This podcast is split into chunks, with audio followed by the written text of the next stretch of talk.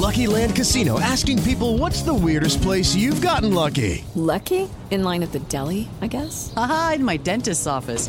More than once, actually. Do I have to say? Yes, you do. In the car before my kids' PTA meeting. Really? Yes. Excuse me, what's the weirdest place you've gotten lucky? I never win and tell. Well, there you have it. You can get lucky anywhere playing at LuckyLandSlots.com. Play for free right now. Are you feeling lucky? No purchase necessary. Void where prohibited by law. 18 plus. Terms and conditions apply. See website for details. Hola Fortuna, ¿cómo estás? Muy bien, tú, Carlos. Oye, ¿para qué traes un pañuelo? Ay, Fortuna, acabo de ver en internet una técnica que nunca había probado. Te metes un pañuelo en el ano y de repente, cuando vas a terminar, sácatelas. Te lo sacas. Carlos, ¿de qué estás hablando? Justo hoy vamos a hablar de prácticas sexuales raras, poco comunes, placenteras, que has copiado en internet, que has visto, que te han contado, que funcionan y no funcionan. Preparen el pañuelo. ¡Comenzamos!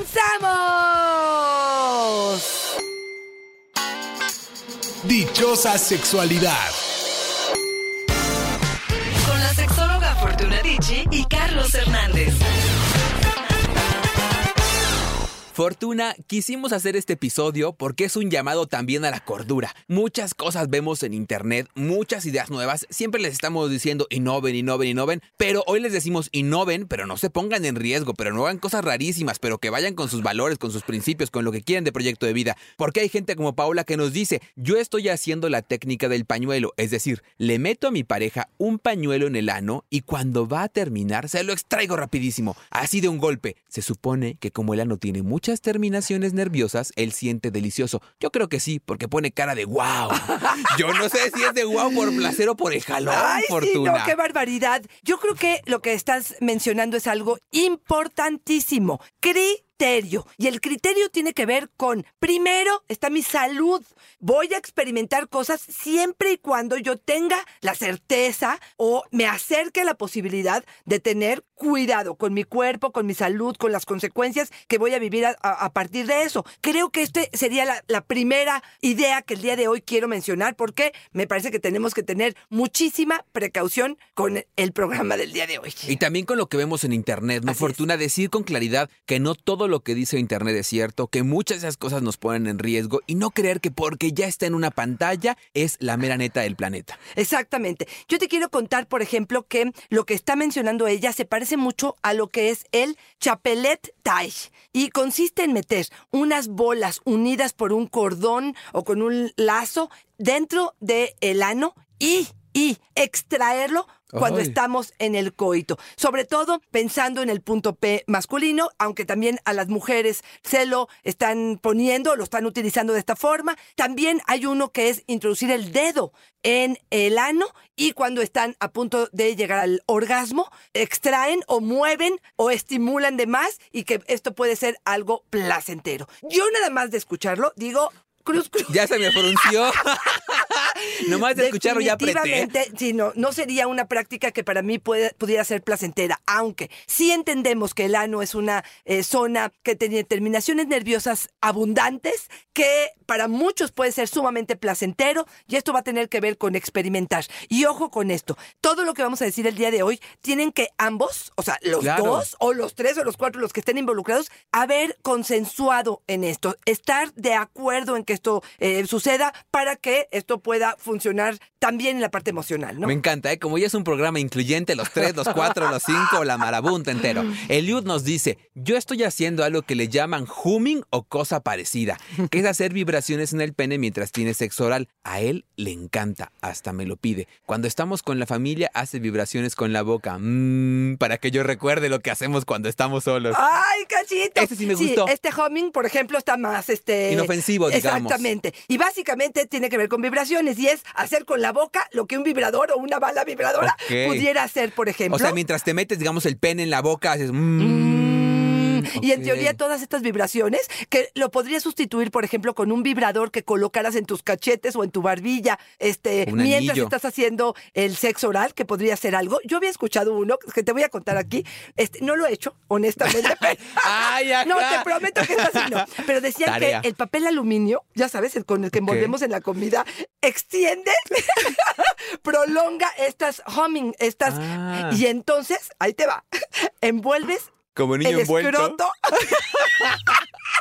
Nunca volveré a comer niño envuelto igual. y haces estas mu- murmuraciones o este humming sobre el papel aluminio y dice que las vibraciones son aún mayores. ¿Te late o no? A la alza la venta de papel aluminio, Fortuna. Exacto.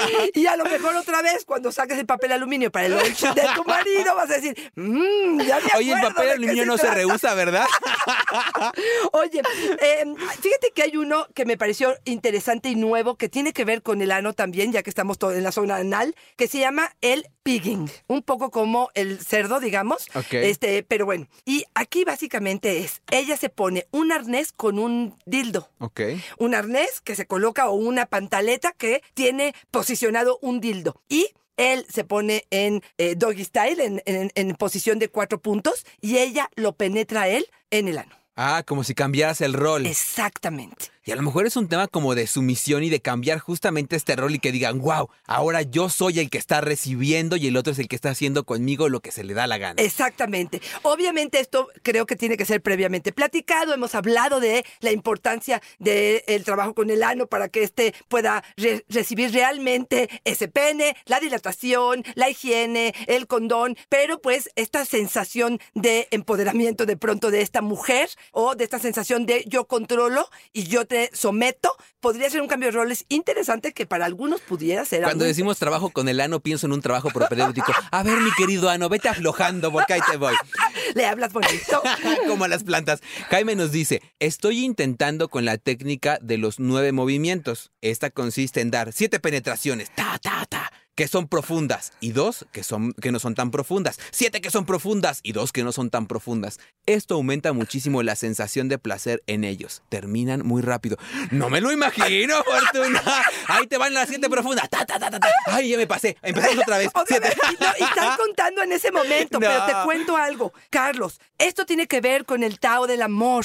Esta es una de las técnicas que el sexo tántrico, que ya, ve- ya vendrá el, el programa que ya habíamos acordado que Sí, lo íbamos claro. a hacer, sobre el sexo tántrico, esto es lo que te dice. Y tiene que ver con bajar la ansiedad, en teoría, tiene que ver con ser más pausado, tiene que ver con una nueva teoría que hay en que hay un punto, digamos, en el fondo de la vagina casi llegando al cervix, que pareciera que está desencadenando algunas o están queriendo darle el poder de que esto desencadene un orgasmo diferente en las mujeres. Ok. Para los hombres, el hecho que lo haya, eh, hagan una penetración su- eh, profunda, que toque, digamos, con el cervix, también pareciera que puede ser algo muy placentero. Ahora, yo digo, voy a estar contando de veras los siete Eso es. movimientos. Eso es. Porque por un lado yo pensaba en esto que ya sabemos y que sabemos que los primeros dos tercios de la vagina es lo Exacto. que es más sensible. porque El Exacto. fondo ahí como que yo no, no me hace tanto Exacto, sentido. exacto. Pero también pensaba en esta parte como de estarlo contando. Yo haría el sexo tántrico según Carlos, sacaría mi libro y diría, a mí se me hace buena idea porque me han contado que se siente muy sabroso cuando solamente es un poco como la punta y luego vas Exacto. al fondo, pero no fondo, fondo, sino un poco más profundo. Tal vez eso, pero sin contarlo. O sea, a lo mejor un poco más arbitrario decir, a ver, un poco este profundo y luego un poco más afuera. Y un poco más profundo, pero sin contarlo. Qué obsesión de controlarlo todo. ok. Fíjate, te voy a decir otra de las teorías que me parece importante para fundamentar esto. Y se dice que obviamente la cabeza o el glande es la parte más sensible de los hombres y que en la profundidad de la vagina se hace como anchito, como más amplio. Por lo tanto, no hay tanta fricción. Y eso ayuda, en teoría, y esto lo habíamos dicho en el programa de eyaculación precoz, a que no venga la eyaculación tan rápido. Entonces, otra de las teorías de que si estás como solamente en la entrada hay más fricción y si te vas hasta adentro habría menos. Habrá que experimentarlo. Yo pensaba también en las mujeres que tienen el DIU. Hay muchas mujeres que te dicen, es que él se queja porque le pica adentro, Claro. porque los hilitos están están ahí, digamos, si él está de verdad empujando hacia adentro, puede estar tocando con esto, no sé qué tan cómodo está siendo, pero bueno. Que es un problema a lo que nos enfrentamos quienes tenemos un pene grande, ¿no? Siempre esta sensación de que... Claro, Es un riesgo, es un riesgo. que ibas a sacar esto. Bad nos dice, no crean todo lo que ven por ahí. Estoy de Yo probé eso que le llaman beso tántrico, que es cuando ya vas a llegar al orgasmo, se supone que suspendes un segundo, lo miras a los ojos, le das un beso apasionado. Y luego sigues, porque se supone que así consigues un orgasmo más amplio. Mentira, se te corta la inspiración y ya no vuelve a ser lo mismo. Estoy de acuerdo, total. Por eso, tanto la importancia del criterio, de probar las cosas y saber si son para mí, de que no porque todo el mundo lo haga o porque yo quiera experimentar, tengo que experimentarlo todo. No todo es para mí, no con todo me voy a sentir a gusto. Estoy totalmente de acuerdo. A mí me cortas a la mitad y me dices, a ver, stop. Mírame a los ojos. Tantito. Este güey me va a hipnotizar. Te veo o te veo después, pero en el creo que sí requiere de un momento de concentración. Estoy con la fantasía que yo quiera o con lo que estoy experimentando como para frenar. Híjole, sí me parece que es Y complicado. que es mucho de lo que uno ve en internet. Cuando uno revisa en internet sexo tántrico, hay mucha relación con la mirada. Ya vemos muchos que la mirada nos viene valiendo tres hectáreas, ¿no? Y a lo mejor Claro. dices, lo veo y eso no me parece que sea tan, tan sensual o tan erótico o que me represente un placer. Y se vale. Por no supuesto. tiene que ser eso una norma que diga, esto es lo que te va a dar placer. Es lo que nos va acomodando a cada uno. Totalmente de acuerdo. Hay algo que se ha manejado mucho en las películas que antes eh, parecía algo muy natural, luego pareció muy ofensivo para las mujeres y hoy se retoma como una de las actividades que pudieran ser algo placenteros y es el bucaque. ¿Qué es esto? El placer de la eyaculación sobre la cara. Ah, ese es muy bonito. ¡Ay! sí, Si tú eres el es para el acné, mi fortuna. Para que no te salgan arrugas. Ah, claro, los puntos negros. Es que yo no entiendo, Fortuna. Eso es discriminación, porque si se ponen cremas con semen de ballena y el de uno, ¿qué? Claro, Le hacen el feo. Claro, claro. ¿Y cuántos hombres que no hacen sexo oral? No, mira, yo creo que otra vez es este tipo de actividades que de vez en cuando pudieran ser como algo placentero si tengo criterios, si quiero probar, pero también pueden ser ofensivas. También puede ser que mi creencia tenga que ver con estas imágenes con las que crecí en pornografía de eyaculación en la cara, donde hay sometimiento, donde hay agresión, donde hay una sensación incómoda y puede ser que nada más lo lea como una sensación de placer para el otro. Claro. Va a tener que ver con las creencias que tengas. Y ya decir en serio que no sirve para nada, ¿eh? Que si te lo echas en la cara, que sí. si te lo tomas, que si nada, no pasa nada, puro pretexto para que le entres. Choni nos dice algo que a mí me hizo sentir como un ruco, Fortuna. Yo he practicado dogging, que ahora está muy de moda entre nosotros los jóvenes, como ¡Ah, diciendo, este está bien ruco.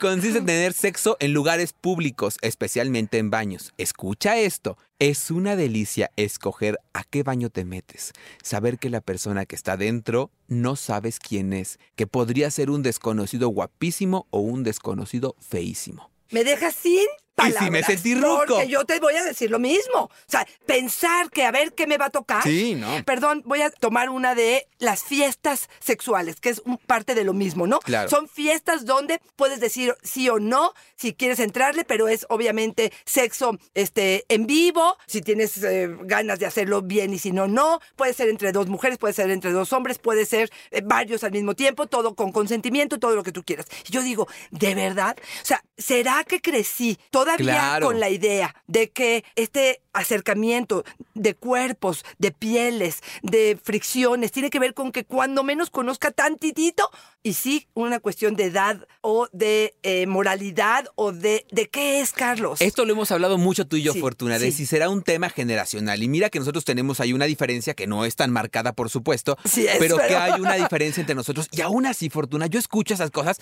y la verdad, si se tratara de un tema generacional, sí me siento ruco. La verdad no es algo que me veo haciendo. Y ahí es donde viene lo que decíamos al principio del episodio. No está bien ni está mal. Aquí no hay bien ni mal. Es solamente lo que nos acomoda a nosotros como Así es, individuos y si es. corresponde con nuestros principios y nuestro proyecto de vida. Hoy Carlos dice, yo no me animaría a meterme a un baño. Incluso hay unos que A tienen ver, ¿con hoyitos. ¿Has toca, visto? no? Tienen un hoyito en la pared y uno mete por ahí el pene y te practican sí, sexo sí. oral. Yo no me imagino poniendo mi pene en esa pared y que lo que sea Lo que toque mi pene con la boca ¿No? o con lo que sea. Yo la neta no le entraría. Me daría miedo, me daría zozobra, me daría temor pensar que algo que no sé que tenga en la boca podría entrar, no sé, me daría incertidumbre. Yo hoy no lo haría. Ok, a ver, porque yo eh, me llegó un masaje con final feliz para mujeres. Ok. Y la dudé tantito y lo hablé con mi pareja y le dije, ¿esto para ti sería infidelidad? Me dijo, pero claro. ¡Ay, qué gacho! Me dijo, a ver, ¿tú te gustaría que yo me fuera a un masaje con final feliz? ¿Te parecería que estaría bien? Pues no, la verdad no estoy tan segura que no hay esa apertura, al menos en nuestra relación, ¿no? Claro. ¿no? No está bien ni mal, como lo dices tú, es cada quien los códigos o los acuerdos que hayan hecho y que les hayan funcionado. Pero me quedo pensando, fíjate, tú dices yo no metería el pene y yo sí lo pensé y dije, pues yo un masaje con final feliz, A lo si mejor hombre sí. o mujer, no, no, no siento que con, con la mano. Pero por ejemplo, si me dijeras que va a ser otra cosa mucho más íntima o una penetración y no lo conozco, parece que no me suena tan ni loco. Una cosa así, mira, somos conservadores moderados, ¿no? Y decir nada más finalmente, quien se atreve, quien se avienta, venga, ya. Claro, Cada quien decide sobre su claro, sexualidad y su vida claro. y es respetable. Por supuesto. Solo, siempre la recomendación es con cuidado, Por Fortuna, que nos cuidemos, que Y procuremos que si ya estamos Me da expuestos. muchísima pena decírtelo, Carlos, pero el condón no protege el 100% Sí. sobre las infecciones de Y transmisión responsabilidad sexual. ¿no? sobre nuestras acciones, al final siempre tenemos Pues que sí. decirlo. A ver, ¿has practicado el balanceo tibetano? Ah, chingaos, ¿ese cuál es?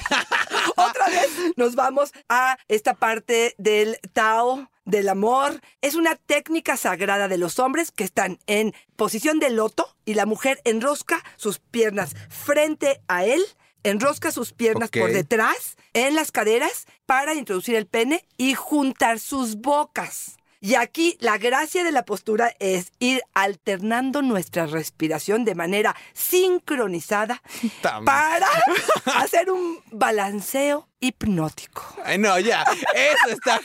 Se llama el abrazo de la No. diosa y bueno, pues en teoría, mira, me suena agradable. ¿Cómo es un balanceo hipnótico? Yo no entiendo.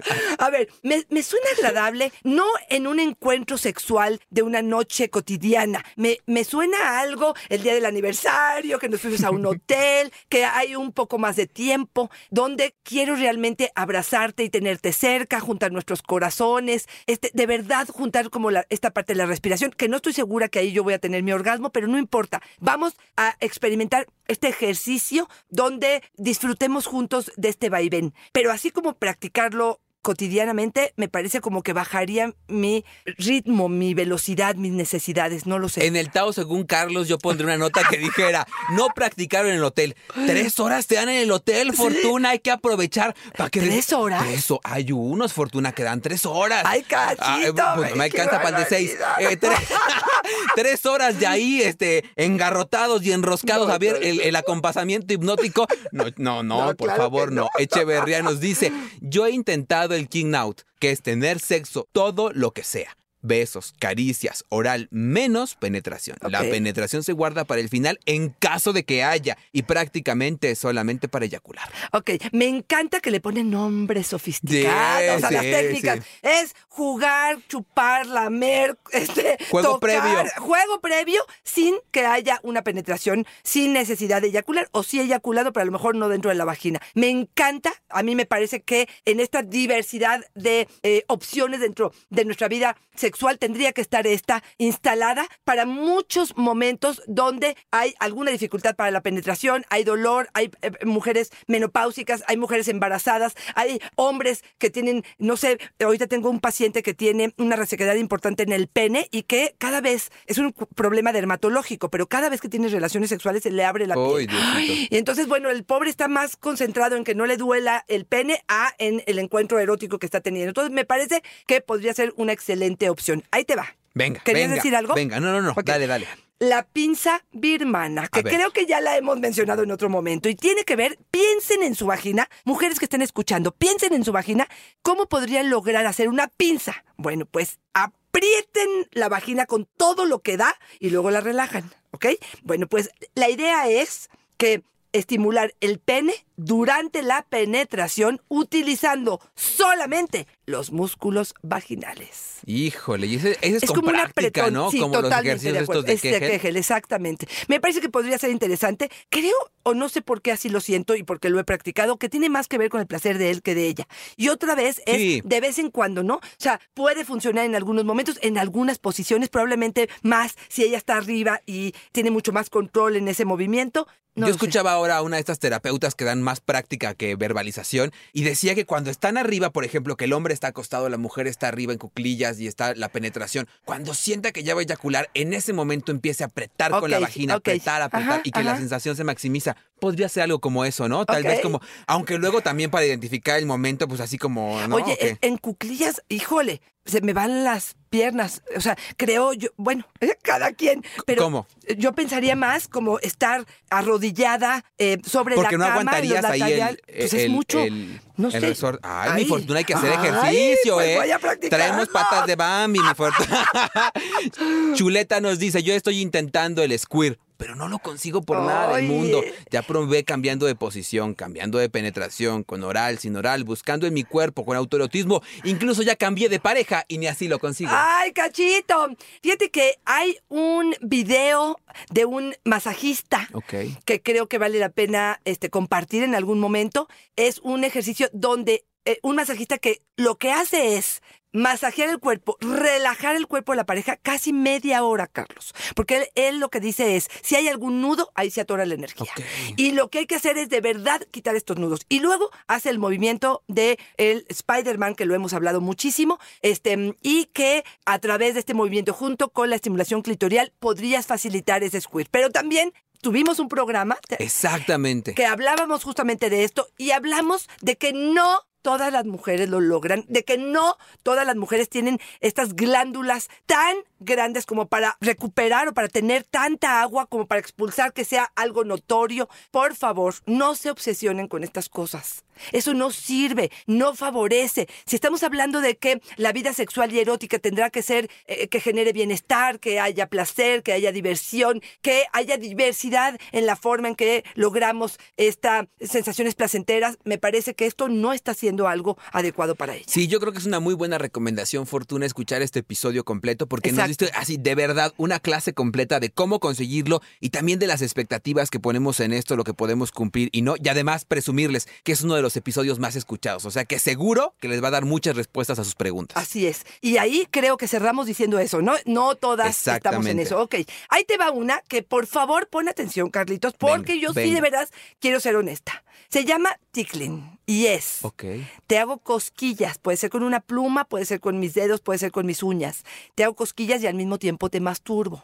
O te estoy haciendo sexo oral al mismo tiempo que te hago las cosquillas. Y la idea es que la combinación de estos dos elementos de placer más la incomodidad de las cosquillas, tienes una explosión de placer cuando tienes tu orgasmo. ¿Las cosquillas pueden ser en cualquier parte? Sí.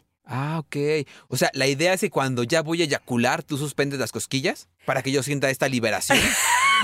¿Cómo? Ya me perdí. Pero yo, fíjate, yo no sé tú, pero No, yo en claro. general las cosquillas las aguanto unos segundos y pueden en principio ser así algo simpaticón y gracioso, pero luego se pueden Sí. convertir en algo Molesto. incómodo. Pero ¿cómo voy a poder integrar estas dos grandes sensaciones que tienen que ver con la respuesta sexual junto con las cosquillas? Ahora, si estoy pensando en una pluma, en una pluma no me da tanta cosquilla, es como todavía, eh, pero habrá que probarlo para poder saber si esto podría ser algo interesante para nosotros. Y la otra que pienso es, no estamos eliminando todo el tiempo distractores de la respuesta sexual, es decir, no estar pensando, no estar viendo, no, con las cosquillas no acabo.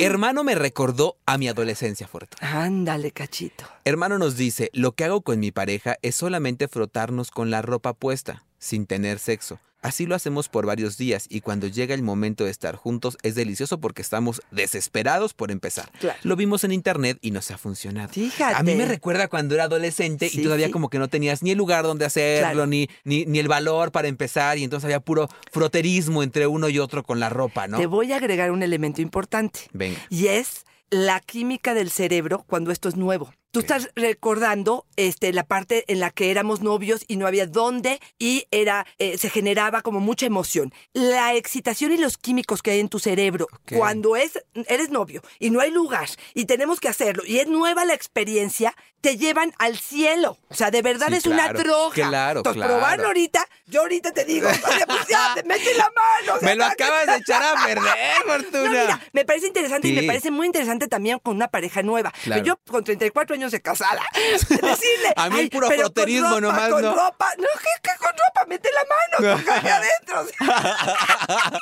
pero a lo mejor estoy Es que equivocada. eres Ay, mi Fortuna. Pero te voy a decir una que también creo que pasó en nuestra adolescencia que podría ser interesante y que tiene que ver con el voyeur, que tiene que ver con excitarme a través de lo que veo. Y es una actividad donde te veo masturbarte y me masturbo frente a ti. Los dos nos estamos observando. Es excitante verte, tu movimiento, tu expresión de tu cara, la forma en que lo haces. Como que hay mucha excitación en este proceso. Te veo, te aprendo, te disfruto, te gozo y te muestro y me excito a partir de lo que estamos compartiendo. En el ideal es maravilloso para aprender cómo se masturba el otro y saber qué le gusta y qué no le gusta. Pero en la práctica no sé qué tan fácil será y qué tanto me gustará que el otro me esté viendo. Sí tiene que haber como una comunicación o un vínculo más cercano, porque si entrarle y saber, éntrale, te voy a ver cómo te masturbas mientras yo también acá le doy. No estoy tan claro que se me antojaría o que me parecería excitante o me parecería más violento